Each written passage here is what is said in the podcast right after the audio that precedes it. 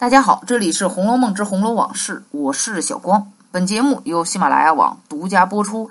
喜欢的朋友欢迎加我的微信：八二四幺四幺九五五。上回我们说了清虚观打轿的神前撵戏，那么当时在观中还发生了一件事儿，那就是宝玉在楼上翻看张道士给自己见面礼的时候，发现其中有个赤金点翠的麒麟。宝玉想着史湘云也有这么个物件，所以就把它揣到怀里。而此番举动被黛玉瞧了个正着，心中也多了猜忌。这么猜忌的原因呢，在三十二回写了出来，说近日宝玉弄来的外传野史，多半才子佳人都因小巧玩物上撮合，或有鸳鸯，或有凤凰，或玉环金佩，或娇帕暖笛。皆因小物而遂终身。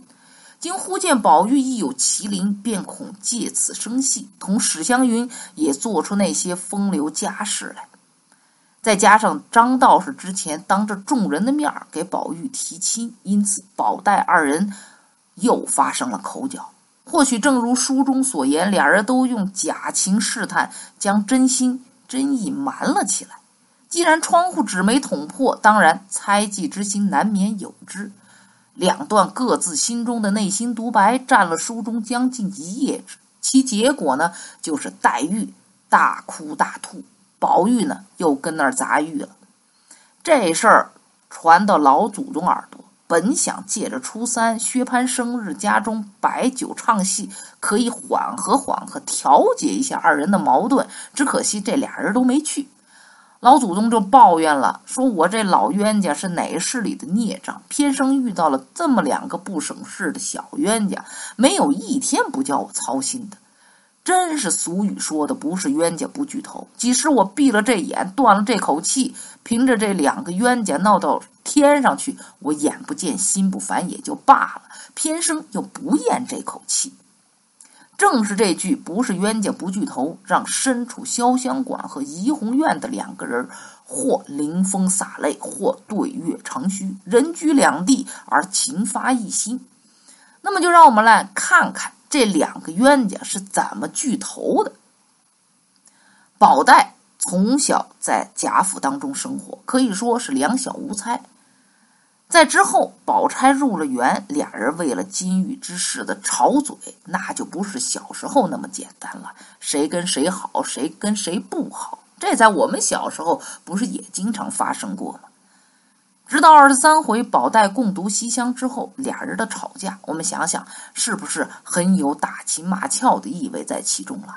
这也就意味着他们进入了一个情感升华的阶段，而这个阶段当中。黛玉是一味的伤心难过和猜忌，而宝玉呢，也一个劲儿的总在那儿不住的劝慰和表白。黛玉的第二次葬花，也就是葬花吟出现之时，是宝黛情感的一个小高潮，这也是重要的一个表白。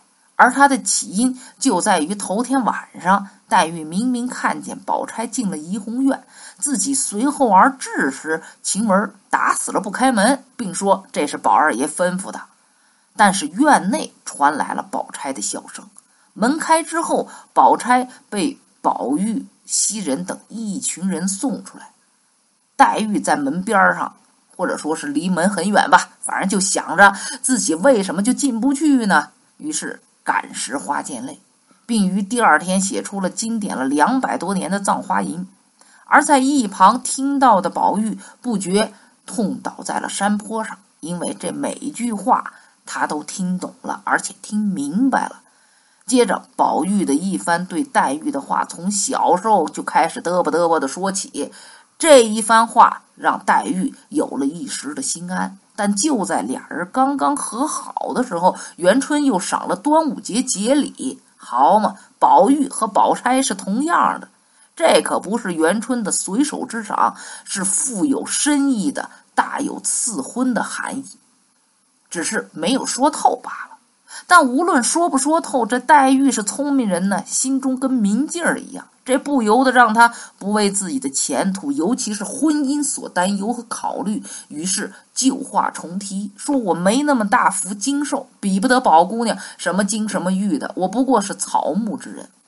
而宝玉也紧跟着再次表明，除了老太太、老爷、太太这三个人，第四个那就是妹妹了。但这样的表白对于黛玉而言还是不明确的。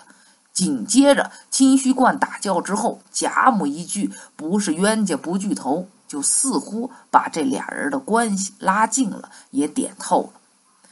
黛玉从小父母双亡，寄人篱下，孤身一个人借住在贾府之中。她就目前而言，最亲近也最信任的，那就是宝玉，比不得现在直白的表述爱意。当时的男女真是爱你在心，口难开呀，通通藏在心里。